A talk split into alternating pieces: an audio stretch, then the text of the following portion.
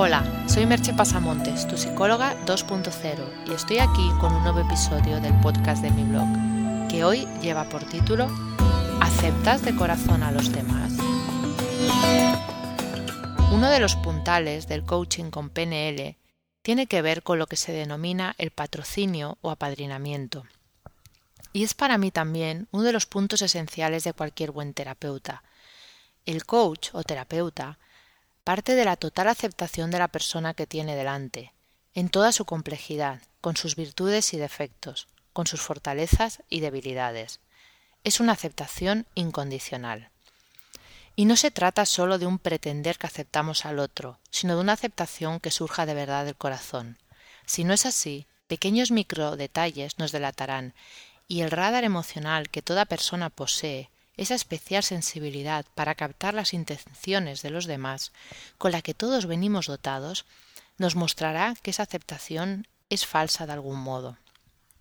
Y en el patrocinio, que en PNL a veces se le llama con P mayúscula, Autores como Robert Dills o Steven Gilligan lo llaman de esta forma, patrocinio con P mayúscula. Cuando tú haces un tipo de patrocinio así, no puede haber ningún resquicio de duda. O es total o no es. Para aceptar a otra persona en su totalidad, debemos empezar por aceptarnos a nosotros mismos en nuestra totalidad. Las siguientes cualidades de las que hablaré deberían estar presentes en cualquier buen terapeuta o buen coach, pero son a la vez una pista que puedes seguir en tu relación cotidiana con los demás, para saber cuánto de verdad estás preparado para aceptarlos. Y obviamente tendrían que estar presentes en todos aquellos que se dedican a la educación, pues los niños y los jóvenes son los que más necesitan de esa aceptación. Las principales cualidades o habilidades que necesitamos para poder apadrinar a otros son la congruencia interna. El primer compromiso que un terapeuta o coach debe tener es consigo mismo. Hay que estar totalmente presente y realmente conectado con uno mismo para poder comprometerse de una manera auténtica a la relación con el otro. Para ello solo hay un camino, trabajar en uno mismo. No hay atajos ni fórmulas mágicas. Trabajo personal y más trabajo personal. Experimentación con diferentes técnicas y un querer de verdad conocerse. Desconfía de un terapeuta que no se ha trabajado a sí mismo en profundidad. Y si quieres ir más allá de lo cotidiano, si como dije en el último post, quieres saber de verdad quién eres y qué quieres, asume que tendrás que pasar por algún tipo de proceso de autoconocimiento, ya que eso no se enseña en la escuela. Una segunda característica o habilidad sería conectar con el otro. En este caso supone estar dispuesto a conectar de una manera más profunda que la que estamos acostumbrados a hacer con los demás. En la sesión, cuando se hace esta conexión, es un reconocimiento de la otra persona total, de aquello que se ve, pero también de lo que está más allá, de aquellas características que permanecen ocultas y luchan por salir. Es dar un espacio a la otra persona para expresarse tal cual es y así debería ser también con aquellas personas que de verdad te importan. Otra cualidad es la curiosidad. Es una actitud que pasa de nuevo por ir un paso más allá de lo que hacemos de manera cotidiana.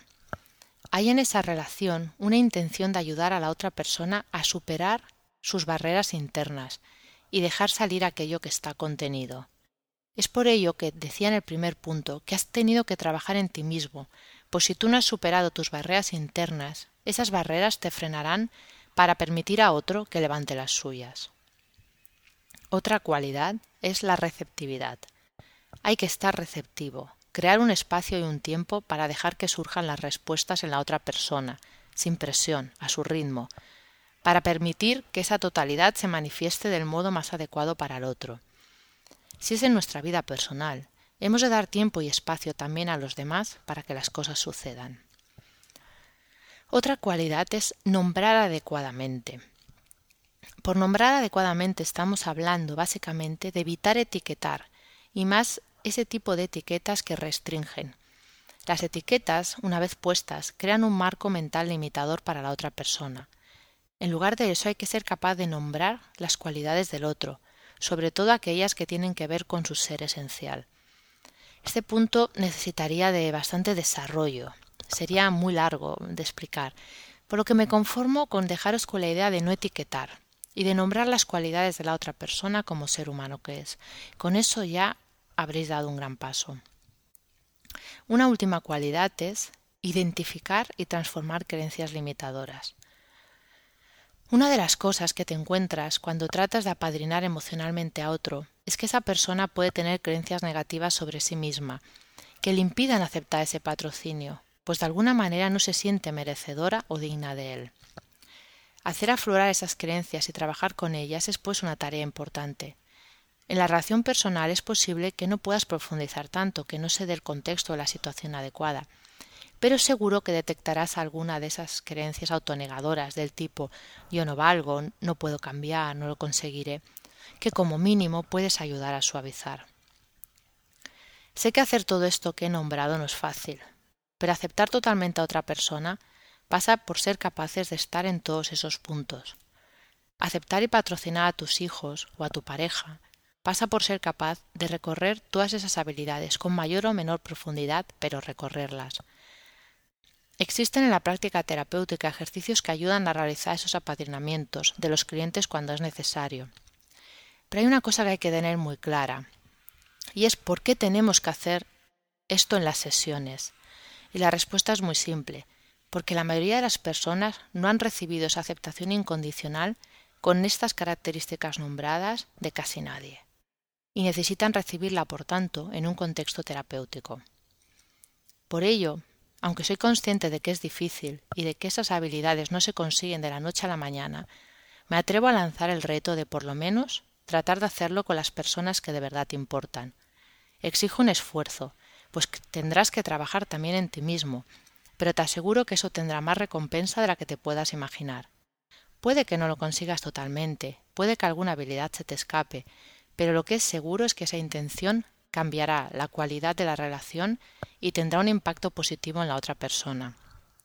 Recuerda en un pasado podcast que hablaba de cómo influyen en los demás simplemente que tengamos una expectativa positiva sobre ellos, sobre lo que pueden o no pueden hacer.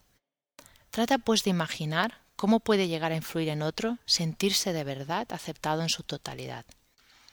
Solo una advertencia.